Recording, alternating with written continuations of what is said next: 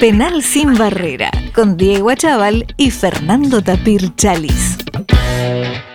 Vamos a nuestra entrevista principal. Tenemos en línea a uno de los grandes comediantes argentinos. Con nosotros está Sergio Gonal. Bienvenido a Penal Sin Barrera, Sergio. Soy Diego. ¿Cómo estás? ¿Qué hace, Diego? Perdóname. Vos sabés que me llamaban y yo decía hola, hola, y escuchaba gente hablando, pero no pensé que estaban hablando conmigo. ¿Cómo les va, chicos? ¿Todo bien? Todo bien, por suerte, Sergio. ¿Vos bien? Bien, bien, bien. Me, me agarrás acá dentro de un canal. Estaba haciendo una grabación. Ahora ya salí para hablar con ustedes. Qué grande. Más tranquilo. Qué grande. Sí, tenemos muchas cosas para decirte, tenemos mensajes, tenemos de todo. ¿eh? Qué lindo. Bueno. ¿cómo, está esa salud? ¿Ya está? ¿Pasó el cagazo? ¿Estamos bien? Pasó el, pasó el cagazo principal, sí. Estamos en la etapa final, digamos. Ah. Este, pero sí, gracias a Dios, bien. Ah, estás laburando tranqui, todavía no estás a full, estás, eh, estás con algunos no estoy cuidados. al 100, digamos. Bueno, Sí, un bueno. 75, un 80, sí, estamos ahí. Bueno, bueno, Sergio, la verdad que mira, eh, ayer viendo un poquito, viste, nosotros tenemos que hacer nuestra tarea, investigar Sí. un poco los invitados y la verdad que te vi, te hemos visto en, en muchas entrevistas, todo y a, a- a modo personal digo que siempre con tan buena energía en todos lados y hablando siempre con, con buen humor, con copado, con te entreviste quien te entreviste, así que me alegré mucho de que te esté yendo bien, de- pero de verdad, de corazón te lo digo. ¿eh? Muchas gracias, Diego, muchas gracias, muy así, amable. que, así que bueno. Bueno, primero, a ver, quiero ver si me ayudás con la memoria. Eh, A ver. Carna me invitó hace muchos años a ver una obra de teatro que creo que estaba vos y, y no me acuerdo el nombre. Estaba, creo que era el Mago Black, Anabel Cherubito y vos. Te hablo hace casi 20 años. Está- Sí, eh, eh, la risa está servida. Ahí va. obra Eh, en el Teatro La Campana de Mar del Plata. Exactamente, ¿No? coinc- coincidió Sí, justo con... correcto. Y Gogó Andreu. Ahí está, perfecto. Ahí estaba vos también, ¿no es cierto? Sí. Estaba, claro, la producía yo y también tra- trabajaba yo. En Mar del Plata, Esa, aparte. es- esa era producción mía, en el Teatro La Campana. Exacto. En esa época yo tenía el Teatro La Campana. Ah, Este, mirá vos, sí, Mar- yo tenía la, con- la concesión de la parte artística del Teatro La Campana y teníamos que armar todos los años obras de teatro y ese año fue Anabel Cherubito, Rocío Marengo. Carna, eh, Marcelo y Cirilo, Gogó Andreu y ¿quién te habla? No, Lorena Lish y un grupo de bailarines y ¿quién te habla? Sí, sí. Hermosa obra. Muy divertido, te hablas un montón. Y, y te fui a ver también post pandemia, que fue la primera vez que fui al teatro, a ver Nada es igual. Que, que Sí. bueno, viste, co- complicado todo el tema de los asientos, había que dejar lugares vacíos, pero te mandaste un unipersonal espectacular y un poco Sí. estábamos necesitando volver a reírnos y todo, y la verdad que esa noche me hiciste cagar de risa, así, hablando bien y sí. pronto.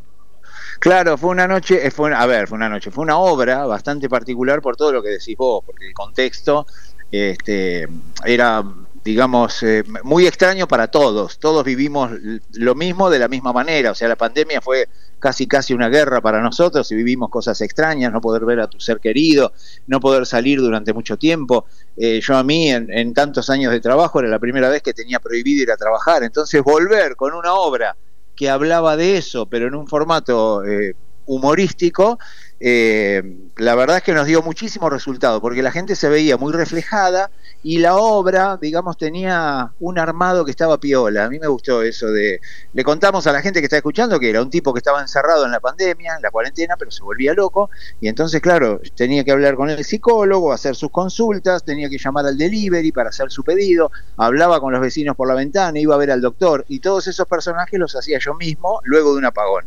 O sea, había un apagón y cuando volvíamos con las luces sobre el escenario ya estaba yo cambiado con otro con otro vestuario, haciendo otro personaje, otra manera de hablar, otra postura corporal y la verdad es que me encantó a mí porque me divirtió, hablé de algo que era actual y encima me daba un gran ejercicio que a mí me hacía sentir bien. Así que que me hagas este comentario de que te gustó mucho, la verdad para mí un gran halago. No, estuvo buenísimo, me acuerdo hasta del el delivery, que era un cubano, no, mi- buenísimo estuvo. Sí, correcto. Buenísimo. Nunca, la gente me decía, ¿de dónde es el delivery? ¿Que es venezolano? Y digo, mira, es de donde vos yo. Ponele. Hablaba así, porque yo, sí. Sí, sí, sí. Yo me acuerdo que Tenía interac- un modo medio particular, sin ser de ningún lado.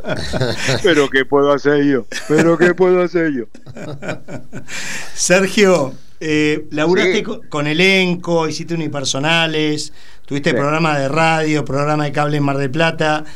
Sí. Eh, ¿En cuál de estos lugares te sentiste más cómodo y en cuál necesitaste más estiramiento, digamos? Mirá, son trabajos totalmente distintos unos de otros. Y la realidad es que yo disfruto mucho el trabajo que hago. Eh, yo calculo, eh, se me ocurre, ¿no? Compararme, ponele, no, quizás me equivoco, pero se me ocurre compararme con un músico que le gusta mucho la música y sabe tocar diferentes instrumentos. Eh, ¿Qué instrumento toca mejor? Lo dirá el público, qué sé yo, porque a mí la verdad que me gusta ser unipersonal, este, me gusta mucho también trabajar en elenco, eh, y todo lo que me toque hacer, que yo, si me toca hacer un programa de radio, lo disfruto muchísimo, un programa de tele, lo disfruto, yo disfruto todo. Vos me decís, ¿y dónde te sentís mejor? ¿Y qué es lo que más te gusta? Es que es distinto. El unipersonal me da la posibilidad de romper la cuarta pared. Eh, que la obra de teatro de texto o una comedia no te lo permite. O sea, eh, cuando vos haces una comedia, transitas arriba del escenario y hablas con tus compañeros los actores y al público no lo tenés que ver. Eso es lo que te enseñan cuando estudias. O sea, el público no está. Es como si la idea es que la gente está mirando a través de, no sé, de la cerradura de una puerta lo que pasa dentro de una casa. Eso es lo que uno tiene que hacer, este, hacerle vivir al espectador. En cambio, en el unipersonal, vos tenés una charla franca con la gente, porque vos tenés que salir y dirigirte a ellos directamente. Y se da el caso, como por ejemplo Café con Sergio, que la idea es revivir el espectáculo que estoy haciendo actualmente, la idea es revivir el viejo espíritu del Café con Ser. Entonces se da el caso de que en ese caso hay este, mucha complicidad de parte de la gente. La verdad es que la gente se engancha a través de la complicidad y participa. Yo no soy nunca me la agarro con la gente, no me gusta cargarlos, no me gusta joderlos, a mí me gusta que vengan al teatro y disfruten con lo que yo puedo hacer arriba del escenario. Pero en este caso, la verdad es que ellos se enganchan con lo que yo hablo, porque yo comento, no sé, algo de la pareja, del matrimonio, y en complicidad te dice, a mí me pasa lo mismo con ella, o las mujeres dicen, a mí me pasa lo mismo con él, y eso está buenísimo. El unipersonal te da ese ejercicio que lo otro no. Entonces, la verdad, ¿en dónde me siento más cómodo? ¿En dónde siento más estiramiento? No no te puedo responder, estoy feliz en todos lados. Claro, claro. Sergio, contanos un poquito, viniste acá a buscar laburo, un poco ahí a la aventura, mm. y te ayudó Cacho es eh, tu, el que te recomendaba. Llegaste a lo, de, de Mauro, contanos un poquito de eso porque es genial lo que hiciste. Estoy, ahora te estoy hablando, estoy justamente en uno de los pasillos de la televisión pública. O sea que estoy hablando donde justamente sucedió esa anécdota ah, que vos estás diciendo. Desde el lugar de los hechos. Muy bien. En el lugar, sí, sí, en el lugar de los hechos. Che, no, el tema es así. En Mar del Plata, a mí me decían que si yo quería hacer una, en aquella época, ¿no? Te estoy hablando del año 89, 90, y yo estudiaba teatro y viste, nada, los veranos iban las obras de Teatro Mar del Plata, donde yo llevaba el currículum y me encontraba con que la obra ya se había armado en Buenos Aires. Entonces todos me decían, no, pero esto ya viene ensayado y armado desde Buenos Aires. O sea, nunca, viste, no podés entrar. Vos decís, ¿cómo hago? Y te tenés que mudar a Buenos Aires, tenés que hacer casting allá, tenés que... Yo digo, bueno, listo.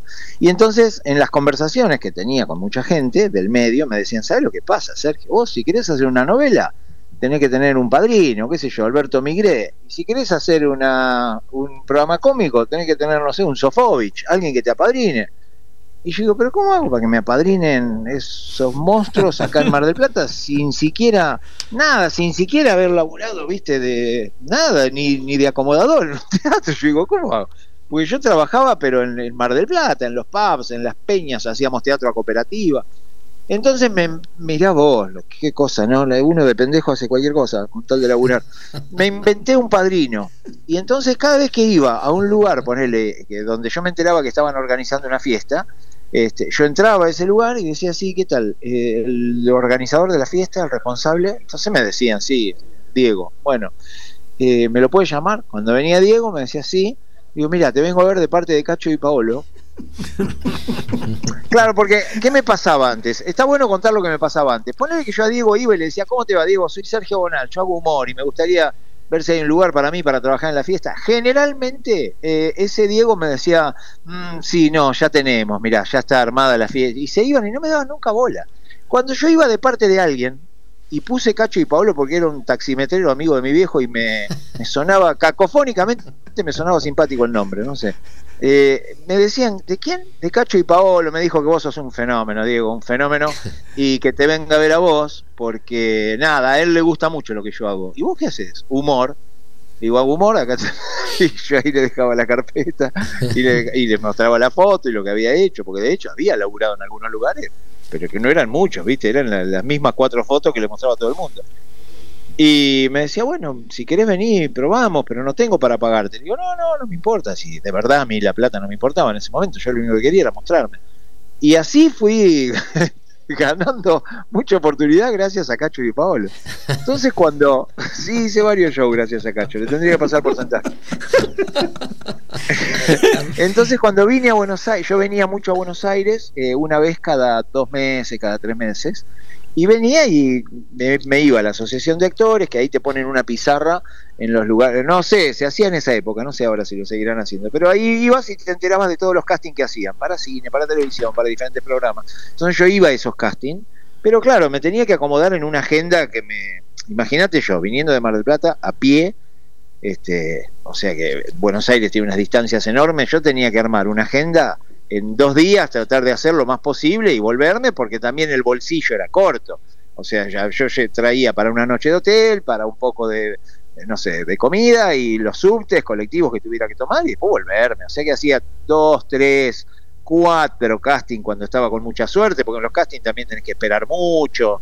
Y bueno, y me volvía. Y un día paso por acá enfrente, enfrente de la televisión pública, iba, yo iba a dejar en realidad un caseta Canal 9 que estaba en era el corte y tagle, me parece. No, al corte y tagle está la televisión pública. Bueno, era Heli 3378, ahí estaba, ahí estaba Canal 9. Y yo estaba yendo a Canal 9 y paso caminando. Yo llegué a retiro. El tema es así, yo llegué a retiro. Salgo caminando, empiezo a caminar por Libertador. Paso frente a ATC, ¿no? Puede ser en esa época. Sí, era sí, sí, sí. Fierro sí. Claro, y yo iba a Canal 9, que era Heli 3378. Yo tenía esa dirección. Y yo andaba con el bolso, con mi ropa, digamos, por si surgía algo, la ropa de actuar, eh, las carpetas con los recortes, digamos, de cosas que yo hacía, y los VHS que lo dejaban en algunos canales. Entonces me meto acá. Acá, estoy a, mirá vos, estoy a metros de donde pasó todo. Y me para el guardia. En este momento hay una señorita de guardia ahí, una señora. Entonces me acuerdo que me para el guardia y me dice, ¿dónde vas? Le digo, vengo al programa, yo sabía que Mauro Viale tenía un programa a la mañana. Le digo, vengo al programa de Mauro. Digo, estoy invitado. Me- y me buscaba en la lista y yo no estaba. Me decía, ¿pero cuál es tu nombre? Eh, Sergio Bonal. No, miento, no le dije que estaba invitado. Le dije que venía porque un productor me había dicho que venga. Ahí está. Eh, Sergio Bonal, le digo, me mandó a llamar un productor. Bueno, y me buscaba en la lista y no estaba. Me decía, ¿a qué programa venís? ¿Al de Mauro? Sí. ¿Y quién? ¿Qué productor? Y le digo, espera un cachito, tengo el nombre por acá. Y yo me acuerdo que me buscaba, unos nervios tenía yo, yo me buscaba, me tanteaba los bolsillos como que buscaba un papel. Y el tipo me da el dato, me dice, el del guardia me dice, no me acuerdo si me dijo Mario Torres o Jorge Torres, pero ponerle que sea uno de los dos. Torres era, eso seguro. Me decía Mario Torres, le digo Mario Torres. Entonces levanta el teléfono y Mario del otro lado decía, ¿quién es? Sergio Bonal. Entonces el tipo me decía, el guardia, me decía, mira, dice que no te conoce. Digo, qué raro. Dígale, digo, que él me vio en el Torreón del Monje, en Mar del Plata, este verano, y me dijo que venga. Y, me- y le dice eso, le dice, mira, vos lo viste en el Torreón y le dijiste que venga. Y el otro se ve que le dijo, bueno, decirle que pase, listo. Me indica dónde, a dónde tenía que llegar, a qué estudio, y yo me mandé. Y me mandé, Canal 7, yo no sé si ustedes estuvieron, Canal 7, ATC, la televisión pública en este caso, es enorme. Gigante. Yo empecé a caminar, a caminar, sí. Cuando me iba acercando al estudio que tenía que ir, si veía que alguno me miraba, yo le decía, hola, eh, Jorge Torres. No, no me decía, no, listo, y yo seguía caminando. Claro, yo tenía que acertar con el tipo. Hasta que doy con este Torres enfrente y me decía, ¿dónde te vi yo? Y ahí tuve que blanquear, ahí tuve que blanquear. Le digo, no, mira, la verdad, no, no, no es con vos. Le digo, me parece que estoy confundido de nombre. Y ahí me dice, me dice, ¿y vos qué haces? Le digo, yo hago humor. Le digo, y la verdad vengo a dejar material. ¿Y qué tenés? Le digo, no, tengo un video, y le mostraba las carpetas, venía, a ver, dame el video. Y se mete en un control, pone el video, lo mira y le gustó. Me decía, está bueno. Dice, ¿y esta ropa? Le digo, la tengo acá en el bolso. Me dice, bueno, dale, cambiate, vas al aire. Y así arranqué, así arrancamos. Y, vine, salí al aire ese día y al otro día. Y me invitaron un tercer día y ya no pude porque la verdad es que no me daba... No, no, la, la parte económica no, no, no podía quedarme un día más, pagar un día más de hotel. Yo digo, no, ya está, me, vuelvo, me vuelvo. Pero ya salí al aire llamando a mis viejos, me acuerdo, teléfono público, acá había en uno de los pasillos había un teléfono público. Se me pongan Canal 7 que salgo yo. No, me decían, ¿cómo? Y bueno, qué sé yo, salgo. Estuvo buena, estuvo buena. Pero no me trajo Cacho y Paolo hasta Buenos Aires. Esta vez no. Bueno, no, no, se ve que Cacho no tenía contacto acá. Para los que recién nos sintonizan, estamos hablando con el número uno del humor, para mí, el señor Sergio Gonal. Sergio Tapir, ¿cómo andás? No. ¿Qué haces, Tapir? ¿Cómo te va? Y, no soy el número uno, aclarémosle a la gente. Tampoco vamos a andar vendiéndole humo. Soy un laburante. Yo, dije para mí. Yo dije para ah, mí. Para vos, gracias, Tapir. Para mí. Gracias. Sos de las personas. el sábado, venite, Tapir. Vamos, ¿cómo no? Pará, posta vamos a ir a verte. Eh. Vamos a ir a verte. Venga, venga. Sí. Vengan de una. Sergio, ya que estás hablando de idas y venidas Mar del Plata, Buenos Aires, nosotros tenemos la campana de un amigo de la casa, Carna, este, que nos contó cómo fue cuando vos llegaste y él te ofreció eh, su, su, casa para que vos te pudieras quedar. No sé, ¿querés contarnos tu versión? Porque hay algunas cosas que dejan dudas. Sí, lo ensució un poquito, lo ensució. Lo que pasa es que la versión, la versión nace de mi boca en un programa de Chiche eh, que, que, yo hacía en lo de Chiche Hellblum. Ah, este, un día lo conté al aire y ya ahí, a partir de ahí, nada, eh, fue como que se hizo público. Entonces, en todos lados nos dicen, che, contá, contá, contá. Y a Carna también, pobre, lo han llamado, che, contá cuando, pero él, pobre, él no sabía que yo pensaba eso. Es más, yo por mí, si por mí fuera, nunca se hubiera enterado de eso, Jorge. Porque, claro, porque me dio mucha vergüenza lo que me pasó con él, ¿me entendés? Entonces nunca se lo dije. Y como al año, bueno, a ver, vamos a poner en situación a la gente por si alguno no lo escuchó, igual ya lo conté por todos lados. Yo me venía desde Mar del Plata a una reunión en Ideas del Sur, que era la productora de Marcelo Tinelli. Todavía en ese entonces no era Ideas del Sur, era TM. Entonces nos presentan a todos los nuevos de Videomatch, año 95. Y éramos unos seis u ocho personas.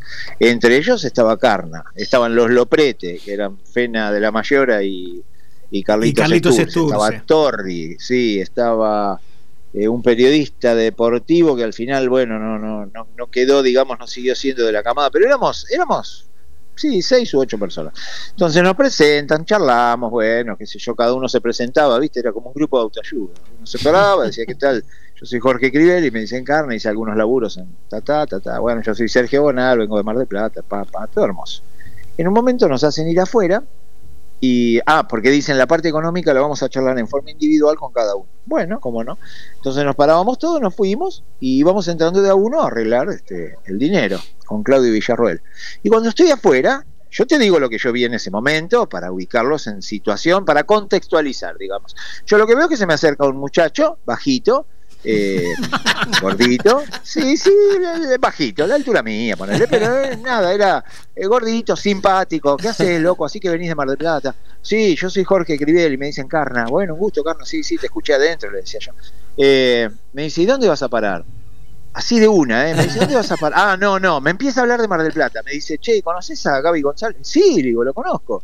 ¿Y conoces a.? O sea, ya teníamos un par de amigos en común con Jorge eh, no eran, no eran de mis mejores amigos, pero era gente que yo conocía. Digo, sí, claro, y él me explica, me decía, mira, ¿dónde vas a parar? Eh, y ahí le digo, digo, depende de la plata que arregle ahora, le digo, mi idea es alquilarme un departamento. Ahora no sé cuánto irán a pagar, qué sé yo, si no me si no llego a eso, no sé, me iré a un hotel, y si no llego a un hotel, no sé, me voy a una pensión.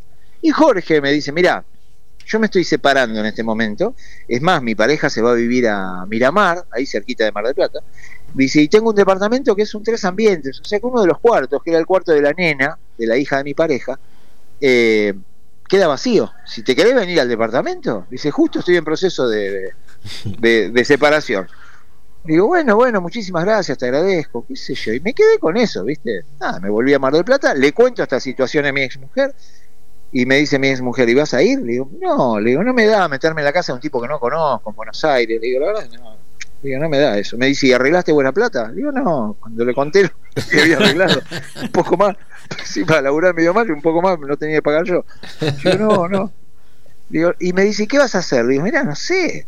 Porque aparte yo tenía que sacar bien la cuenta, yo tenía que pagar los pasajes para venir acá, bancarme la comida, dejarle plata a mi mujer, porque yo dejaba de un programa de radio y un programa de cable que tenía Mar de Plata. Entonces yo tenía que dejarle plata a ella para, para, para que sobreviva ella con las dos criaturas, teníamos dos hijos ya a esa altura.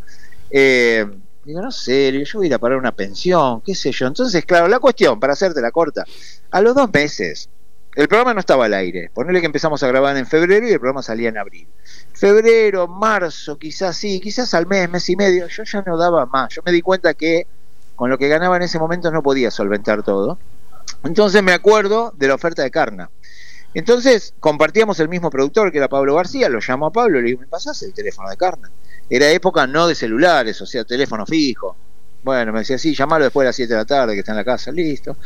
Lo llamo, le digo, Jorge, ¿cómo estás? Le digo, te habla Sergio Bonal, ¿te acordás de mí? Sergio, ¿qué haces? ¿Cómo estás? Bien, bien. Digo, escúchame, ¿sigue en pie la oferta que me hiciste? ¿Cuándo venís? Me dice, la mierda. Ah, la mierda, mucha predisposición. Le digo, mira, yo estaría viajando mañana a la mañana. ¿Qué venís? ¿Entreno en colectivo? Le digo, no, no, este, voy a ir en colectivo. Bueno, te vas a bajar en retiro. Ahí en Retiro vos buscás la parada del 152. El 152 va a agarrar todo, dice, un viajecito bastante largo, agarra una calle Cabildo, Cabildo, este, eh, primero Santa Fe, después Santa Fe se te transforma en Cabildo, vos bajate en Cabildo y Juramento. Yo estoy acá, de ahí caminás cinco cuadras, buscá la calle Kramer. Yo estoy en Kramer 2175, segundo M. Dale, chau, chau. Bien típico de gordo, un genio. Te juro, un genio. Yo corté y le dije a mi mujer, le digo, ah, este tipo es un crack, un genio. bueno, al otro día hice eso y llegué a ponerle, no sé, habré estado en la puerta de la casa de carne a las 7 de la mañana porque el micro llegó temprano y yo no quería despertarlo porque me daba vergüenza andar jodiendo, viste, a un tipo que te da de, vivir y encima despertándolo a las 7 de la mañana, yo ni pedo. Me quedé en la puerta ahí con el bolso, mirando todo. ¿Vos pensás que yo vengo de Mar del Plata? Pensás que yo, todo me encantaba. Yo miraba ahí, estaba en Kramer y un barrio hermoso, gente que pasaba, la ciudad que se ponía en marcha, qué lindo, qué lindo que es esto. Le toco el timbre, ponele 9, 9 y media, y me dice Jorge, subí, listo, subo eh, me abre, me dice, ¿qué haces, loco? Te esperaba más temprano. Digo, digo mira, la verdad, eh, estaba en la puerta, le digo, no te quería joder. No, por favor, vení, pasá. Me dice, escúchame una cosa, dice, este es mi cuarto. Dice, hay un solo televisor eh, que está dentro de mi cuarto, o sea que te puedes meter y mirar televisión, hacer lo que quieras. Dice, acá tenés remeras, acá tenés calzoncillos. Digo, no, no, tengo todo en el bolso. Aparte la montaje diferente, Jorge y yo.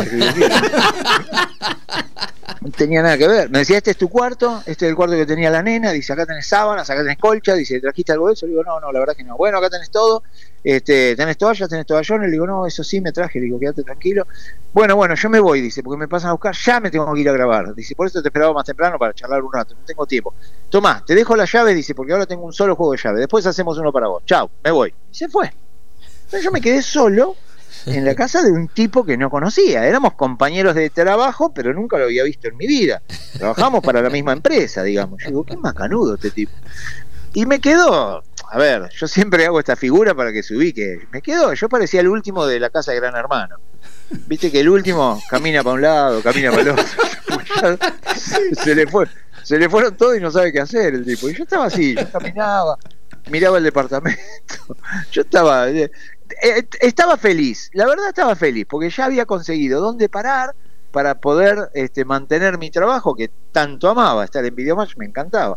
O sea, yo estaba feliz ahí adentro, pero empecé a mirar detalles que me llamaban la atención y tenían que ver con el orden del departamento. Todo muy pulcro, muy ordenado, este, todo muy limpito, no, no había polvo en ningún lado. Y ahí solo, cuando la limosna grande hasta el santo desconfía, dice el dicho, solo me empecé a dar manija a ver si Jorge no sería gay. Y yo, yo digo, bueno, a ver, que sea gay no es un problema, obviamente, porque cada uno elige lo que quiere, está, está perfecto. El problema era si él tenía onda conmigo, porque yo digo, a ver si me tira onda, y capaz que por eso me está dando de parar acá, porque claro, le habré gustado solo, solo pensamiento mío digo, claro, qué boludo, le gusté y este tipo me va a tirar onda. ¿Y cómo le explico yo que no, no? Yo mmm, y, empecé solo a darme manija, ¿viste? Y digo, la puta madre, no me puede estar pasando esto a mí. Y ya esa felicidad se me transformó en angustia ahí adentro. Y yo digo, no, no, yo no me puede. Y me siento en un lugarcito que había un silloncito muy bonito. Me siento y había al lado un revistero. Y nada, quise agarrar una revista como para distraerme y la primera revista que agarro era una revista gay. E-, eran tipos en bolas, ¿viste? Y yo ah, la mierda, listo. Eso era como la, la confirmación. Claro. Sí, bueno, listo, qué sé yo. Ya veré cómo le digo al gordo que no, que no, que me perdone.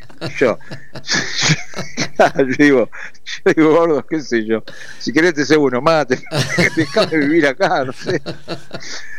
Entonces cae, ponele Jorge tipo 4 de la tarde, 5 de la tarde, y me encuentra sentado en el sillón con el bolso sin desarmar. Y Jorge, y Jorge me decía, ¿qué haces? Dice, ¿no desarmás el bolso? Le digo, no, no no, yo voy sacando de alguna cosa, porque te juro que en mi cabeza yo no sabía qué hacer. Después como tenía muy poca plata en el bolsillo, no sé, plata de ahora tendría, no sé, no sé, 10 mil pesos, no sé, o sea, no, me podía ir a muchos lados con eso. Yo, ¿qué hago? Y Jorge me acuerdo que se pone en el marco de, la, de lo que después fue mi dormitorio y él me decía, pero vení, vení que desarmamos el bolso, yo te ayudo. No, no, yo decía, no, no. Digo, no, no, deja así, deja. Bueno, así estuvimos, nada, para hacerte la breve, estuve un tiempo, qué sé yo, hubo anécdotas. Justo ese domingo jugaba Boca Racing, yo soy muy hincha de Racing, él es muy hincha de Boca. Este, y entonces el gordo, claro, domingo, ¿entendés? Domingo, hombre solo, estaba con un calzoncillo patria, que son esos boxers viejos que uno tiene siempre para ponerse. Este, yo me acuerdo que le llamaban patria a eso, porque mi viejo le decía patria, calzoncillo patria, porque eran los que le daban en la colimba, ¿viste? Son calzoncillos que están agarrados a escobazos. Y estaba con eso, Jorge tirado en la cama, sintonizando Boca Racing. Y entonces él me decía, vení. y yo parado en el marco de la puerta de la habitación mirando el partido. Estaba a punto de empezar. Y me decía, pero vení, acostate acá. Y me hacía señas con la mano, me golpeaba el colchón al lado de él. Y yo le decía, no, no, vos sabés que por cábala me gusta mirarlo parado. Jorge me decía, ¿cómo vas a mirar todo el partido parado? Ah, no seas boludo. Dice, ¿qué cábala es ese? Y lo habré mirado el primer tiempo parado. Y después me decía, pero traete una silla, Sergio, tirate, eh, sentate ahí, haceme el favor. Sí, sí, después iba, agarraba una silla y ya me sentaba. Yo no quería, ¿viste? Yo digo, no, no. Yo no quería tirarme en la cama porque digo, este se va a entusiasmar. bueno, para hacerte la corta, pasado eh, cuatro o cinco días, no pasó mucho, y yo me di cuenta que yo me había equivocado. Entonces, aparte de Jorge, estaba recién separado y viviendo la vida de un hombre recientemente separado. Ya hacía unos meses que se había separado, ponerle cuatro o cinco meses. O sea que, ¿qué quiero decir con eso? Estaba viviendo el living una vida loca, Jorge, la verdad. Venían diferentes minas, era una joda el departamento. era un placer. Yo llegaba a las 5 o 6 de la mañana en Mar del Plata y me decía, no haga ruido, que estoy con listo, listo, tranquilo. Y yo me tomaba unos mates y me iba a la habitación y me hacía el boludo hasta que se iba este, la señorita de turno y nada. Después charlábamos con Jorge, un crack, un crack. La verdad que viví eh, uno de mis mejores años al lado de Jorge porque nos divertimos mucho, porque compartimos mucho, este, porque charlamos de nuestras familias, de, de, nuestros sueños, de, todo. La verdad es que, de, bueno, del laburo, de los proyectos, de lo que teníamos pensado hacer en, el programa. Era genial compartir la vida con Jorge. Y pasó un año, ponele. Pasó un año y estaba cenando con Miguel Ángel Rodríguez. Y yo empiezo a contar esto que te conté a vos con cierto lujo de detalle que acá no conté. Y Miguel pía la comida. Miguel escupía la comida y me dice, pero vos sos boludo. Si vos le dijiste, me decía, vos le dijiste esto a Jorge, le digo, no, boludo, ¿cómo le voy a decir esto? Digo, me da vergüenza. Digo, no, no, por favor, le digo, Miguel, no le digas nada. ¿Quién Miguel no le digas nada? Pues ahí se lo dijo al toque, ni bien lo ve. Dice, che, boludo, me divertí mucho. ¿Vos sabías que Sergio se pensaba que vos eras.? No, dice, ¿cuándo se pensó eso? Hijo de puta. Decía. y ahí me vino a buscar Jorge y me, me decía, ah, sos un turro, dice, si yo hubiera sabido me hacía una fiesta. si yo hubiera sabido, pero claro, dice, me ponía una tanga y pasaba delante tuyo, te volví yo. pero nunca explicó qué hacía esa revista ahí. ¿O sí, sí, me lo explicó, sí, me lo explicó. Él trabajaba en una radio, creo que con Lalo Min y a las radios, eh, viste que a las radios, no sé si seguirá así la cosa, pero en una época a las radios les mandaban todas las publicaciones, todas las revistas, para que justamente hicieran la difusión de la misma. Entonces, entre ellas mandaron esta, que sería, no sé, eh, soygay.com, no sé qué sería la revista. Claro, entonces la revista ellos la agarraron en la radio y la idea, vos te acordás que antes la revista del Automóvil Club te llegaba eh, membretada. Exacto, sí, señor. Entonces, ellos le querían hacer una joda a un compañero de trabajo y querían membretarla y que llegue a la radio a nombre de, ah, de Diego, a nombre de alguien. Y dice Jorge, uy, buenísimo, me la llevo a casa, yo hago el paquete, armo un sobre y le pongo una linda etiqueta y sí, dale, y después la traigo. Se llevó la revista a la casa y nunca hizo esa joda, porque después por el laburo, por el gozo, porque no hay tiempo, y la revista quedó ahí tirada. nunca, nunca, nunca la tiró. Y después un día la tiró a la mierda, porque después él me dijo, pero no te diste cuenta que un día la revista esa no estaba más. Digo, no, porque la verdad es que nunca más revisé. Yo no toqué más el revistero por la duda, ¿viste? Yo digo, no. Este, pero eso fue lo que pasó. Pero nada, nada, la verdad que muy, muy, muy divertida. Acá, acá, te, acá te dejó un mensaje eh, para que lo escuches. Para que quede claro para los oyentes. A ver, a ver. Bueno, mi mensaje para Sergio Gonal, mi expareja, este, que quedó todo muy bien, somos amigos, mantenemos una relación adulta, dividimos todo lo, lo, que nuestro, lo fue el hogar, nuestro, nuestro eh, nidito de amor allá en Belgrano, en la avenida Kramer. Y este, nada, decirle que lo quiero mucho a pesar de todo, a pesar que me, me, dejó por una odontóloga, yo igual lo sigo queriendo. es un fenómeno, Jorge, es un fenómeno y de verdad siempre digo que es una de las personas que más agradezco, porque si él no hubiera tenido ese gesto conmigo, yo no sé si hubiera podido sostener el trabajo, te digo la verdad. En un momento ya estaba a punto de que me tenía que volver a Mar del Plata, era imposible eso. La verdad que un fenómeno. Sergio, la verdad que sos, también un fenómeno y, si Carna te abrió las puertas de la casa es porque, porque vio algo en vos que, que le daba esa confianza y tranquilidad como para dejarte las llaves. Así que habla muy bien de vos también, no solo, no solo de Carna y, de su generosidad. Sergio, en algún momento, hace poco estuviste diciendo que cuando hiciste justamente el programa, la obra de teatro esta de, Nada es igual, eh, en alguna entrevista en Uruguay, eh, estuviste diciendo que tuviste que acomodar o ayornar tu forma de, hacer humor en ciertos aspectos y demás. Pero la verdad que no se nota, porque seguís siendo tan gracioso como antes. Este, seguís generando alegría y diversión en todos.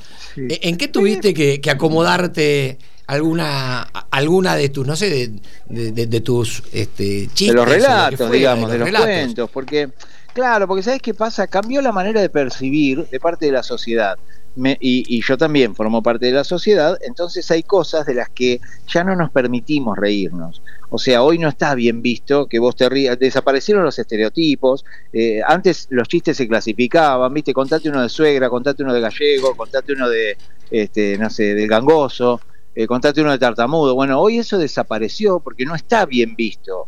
Entonces, la realidad es que, a ver, la, eh, bueno, se descubrió el tema de la cosificación y hay mucho tema con eso, porque la cosificación está bien, se agarraba a la mujer, yo entiendo toda esa parte, ¿eh? se le agarraba a la mujer y se la cosificaba y de alguna manera la hacían sentir como que eran útiles nada más que para eso a las pobres chicas, yo entiendo, esa, esa parte está perfecto. Lo mismo con la violencia de género, había relatos que contenían violencia de género y decían, no, y el tipo le pegó un sopapo, ¡ay! todos se reían, y vos decís, ¡pa! Entonces vos con el paso del tiempo te das cuenta que eso está mal, pero lo aprendimos con el tiempo. Nos dimos cuenta que con el tiempo que uno puede naturalizar una conducta a través de un relato. Y vos decís, che, esto está mal, claro, porque si los chicos ven eso y vos lo estás contando en televisión, se pueden creer que esto es absolutamente normal y la realidad es que no es normal. Entonces vos empezás a sacar todo eso. Pero no me olvido tampoco que el humor es ficción. Entonces yo siempre digo, el humor es ficción, el humor nace de la tragedia. Eh, no tienen nombre y apellido ninguno de mis relatos y cuando yo cuento algo en donde hay, por ejemplo, en una de las historias, hay una persona que habla mal, eh, necesito a alguien que no entienda a ese que habla mal para que la construcción humorística me dé resultado. No lo hago nunca con el afán de ofender a nadie, ¿me entendés? Ni de burlarme de nadie, porque hay relatos que ni siquiera son una burla. Hay relatos que vos contás algo y en realidad este, lo que te hace divertir es el relato, pero no es una burla acerca de la persona. ¿Se entiende lo que quiero decir? Sí, perfecto. yo no me olvido de eso y no me olvido de que es ficción. Es ficción, todo lo que hacemos es ficción. Pero algunas cosas sí las cambié, las modifiqué y las ayorné para los tiempos que corren. Igual hoy las redes han dado mucha, mucha voz a gente que antes también te criticaba y nunca te iba a ver, por ejemplo, ¿me entendés? Antes, qué sé yo, alguien en un bar o en una reunión de amigos decía, no, a este infeliz yo no lo voy a ir a ver porque no me divierte. Y quedaba la, la, charla ahí.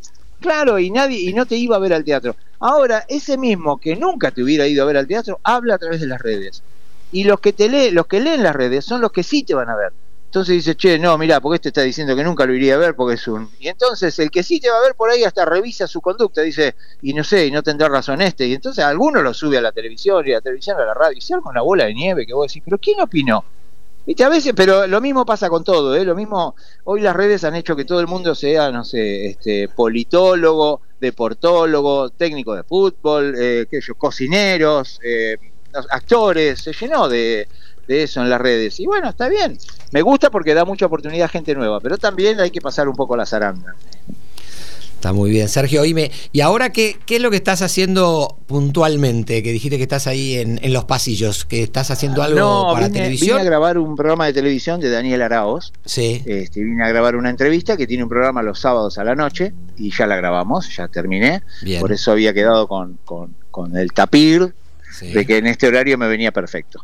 Perfecto, muchísimas gracias por atendernos. Y Sergio, No, ¿estás en el teatro? ¿Estás con alguna obra actualmente? Sí, estamos haciendo Café con Sergio. Claro. Eh, Café con Sergio, que es la idea es revivir el viejo Café con Ser, el espíritu del viejo Café con Ser, eh, que eran esos espacios y esos reductos donde la gente elegía para ir a ver su músico preferido, eh, su humorista preferido. Bueno, es- eh, hacemos eso, el- revivimos el espíritu del viejo Café con Ser en un teatro y con el humor de hoy. ¿En de qué todos estos están? cambios que, que venimos hablando. Así que estamos ahí en el multiescena, en Corrientes y Callao. Corrientes y Callao, Las entradas perfecto. son Corrientes y Callao, la función es eh, sábado 22 horas. Este sábado a las 10 de la noche hago una función. Eh, las entradas por PlateaNet, www.plateanet.com. Buenísimo. Buenísimo, ahí estaremos, sí señor. Impecable. Y Por favor, se viene la temporada de Mar del Plata. ¿Qué, qué planes para este verano? No sabemos todavía si es Mar del Plata o si es Carlos Paz. Estamos Vamos. hablando. Bueno, bueno. Estamos hablando. Sí, sí, por lo que dijiste al principio, como, como veníamos con el tema de la salud ahí, estábamos en el- el- por más que estemos en la recta final, había cosas que había que mejorar y saber si podía, si estábamos como para hacer una temporada completa o la íbamos a hacer part-time, no sé, este, Oca, por, oca, por- por ahí algunas funciones, pero sí, sí, ya estamos, ya estamos, así que una de las dos plazas nos vamos a ir. oca. Sergio, ahí nos quedan cinco minutos para cerrar. Primero te quiero eh, contar que tenemos un auspiciante, que es el Club Náutico Buchardo, que para los entrevistados muy buenos nos re- te regala una comida para cuatro personas cuando quieras. Después el tapir Pero te pasa. Coordenadas que vas a, vas a comer como los dioses ahí. ¿eh? Dale, muchas gracias. El dueño es hincha San Lorenzo, pues se van a entender entre ustedes. ¿eh? Dale, perfecto. Escúchame, eh, ¿te, te animas a tirar un par de chistes un- para, Mm. para cerrar? Sí, claro. Mira, a ver, eh, no, sé, estoy acá. Eh, vamos con la salud. Dale. Viste que yo te dije, Sí. claro, no, a ver, yo, la verdad es que uno no se da cuenta de la salud, hay que valorarla y, y siempre deseo mucha salud a todos. Uno cuando levanta una copa dice salud, que no sea en vano. Realmente la salud es muy importante y yo lo comprobé. Este, ya lo había comprobado con mi viejo. ¿Tú sabes que mi viejo había estado internado y me cuenta mamá que, bueno, estuvo internado mucho tiempo, mucho tiempo, eh, mes y medio, es mucho tiempo para estar adentro de una clínica. Y me cuenta mamá que cuando le dan el alta, va y se lo dice a mi viejo, le dice, che, Pepe, eh, te dieron el alta. Mi viejo dice que tiene una cara de alegría, dice, ¿en serio me voy? Sí, ya estás bien. Dice, yo voy a firmar los papeles, porque mamá es como la voz mandante de la pareja, ¿viste? Mamá es la que, la que resuelve, la mujer activa, la hiperactiva. Entonces le dice, voy a firmar los papeles, así que nos vamos de alta. Este, nada, vos eh, cambiate, pues, prepara el bolsito y te vengo a buscar y nos vamos. Bueno, dice mi viejo, listo. Se va mamá y mientras mi viejo estaba preparando el bolso, aparece uno y le dice, escúcheme, le tengo que tomar la fiebre. Y mi viejo le dice, no puede ser. Si me acaban de dar el alta, dice, según dijo mi mujer, ay, por favor, dice el tipo, mire, yo estoy en un día no muy bueno, así que no me haga renegar. Dese vuelta contra la pared, bájese los pantalones porque le tengo que tomar la fiebre porque es rectal. Bueno, este, mi viejo se da vuelta, le hace caso y aparece mi vieja al ratito y lo ve al viejo dado vuelta contra la pared. Y dice, Pepe, ¿qué estás haciendo? Dice, "Shh, pará, pará, que el señor me está tomando la fiebre. Dice, ay viejo, si serás boludo, sacate la virome del culo que te afanaron el bolso.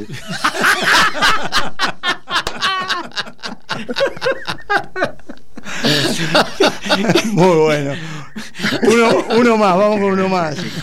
Vamos con uno más, cómo no. A ver, este, bueno, esta es mía. Yo estaba caminando por los pasillos de la clínica con mucho dolor cuando llegué yo y los médicos tienen un ego muy alto. Les mando un saludo grande al médico si es que está escuchando, porque la verdad, este, gracias por haber elegido esa profesión, porque nos salvan la vida. Pero tienen el ego por allá arriba y viene uno y me saluda, me dice, ¿qué hace Sergio? ¿Qué te duele? Le digo, sí, eh, ¿qué te cree que vine acá porque quiero comer? Le digo, la verdad que me duele, sí, sí, yo te voy a atender, no te hagas ningún drama.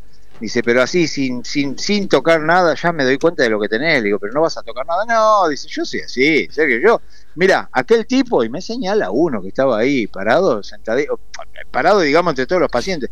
Dice, aquel tipo que acaba de llegar, dice, ese ni lo revisé, pero ¿ves que acaba de llegar? Sí, digo, si recién entró. Bueno, ni lo revisé y ya te digo que viene porque tiene azúcar en la orina. Lleva la mierda, digo, ¿así te das cuenta mirándolo? Sí, digo, ¿y cómo te das cuenta que tiene azúcar en la orina? Me dice, por las moscas en la bragueta.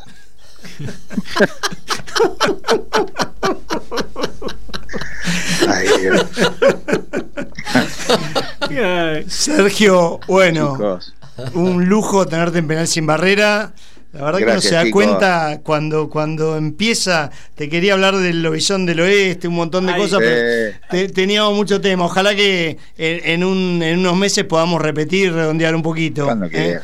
cuando quiera, acá estamos, a las órdenes siempre. está bien de tiempo. Dame nomás. Bueno, eh, un abrazo grande, acá llegó un mensaje, te manda saludos Gustavo Salazar, que cuando vayas a Buchardo te va a ir a buscar, dice. ¿eh? Gustavo Salazar es un fenómeno, pero ¿será el mismo Gustavo Salazar que yo conozco? No, no estoy jodiendo. Ah, ah Y Cacho. ¿Eh? Cacho no, también. No, no, Cacho no, porque conocí a uno de Mar del Plata, sí, Gustavo Salazar. Sí, sí, Escuché una cosa, no, pero cuando quieran, chicos, hacemos la nota de vuelta. Aparte, si, si el premio es una comida para cuatro personas, haceme la mañana porque viene unos parientes de Mar del Plata y ya. no, pará, pará. Voucher urgente. Hoy, pará, Sergio, sin joda, hoy mismo estás en lista y, y, de verdad no te la pierdas porque te vas a acordar, vas, vamos a quedar muy bien con vos, acordate que te digo. ¿Eh? Dale, dale, dale, arriba, dale. Muchísimas gracias, chicos de corazón. Sergio, bueno, nada, eh, un abrazo gigante un abrazo académico, obviamente. Este, Bien ahí. Entre, entre los temas que quedan, porque los chicos siempre a mí me joden que dicen que busco cualquier excusa para hablar de Racing. hoy era el momento ideal para que dos hinchas de Racing hablemos de lo que nos pasa, pero dejémoslo para la próxima. Pero así lo comprometemos, listo. ¿Eh? Lo, dejamos para la próxima que venga con, que venga con Carna, con su ex pareja. así hablamos de Racing y de Boca, ¿no? Exacto, dale. bueno. Eh, mil, mil gracias de vuelta por la buena onda desde el minuto uno en que te llamamos, ¿sí? No, por favor, a las órdenes, a las órdenes de verdad, de corazón se los digo. Este, cuando quieran me llaman y acá repetimos la nota. Gracias por la buena onda. Y nada, si, si, si hice un poco largo algún relato, les pido mil no. No, olvidate. Un lujo todo, Sergio. Después te mandamos el podcast que sale en Spotify mañana. Abrazo grande, Sergio. Buenísimo.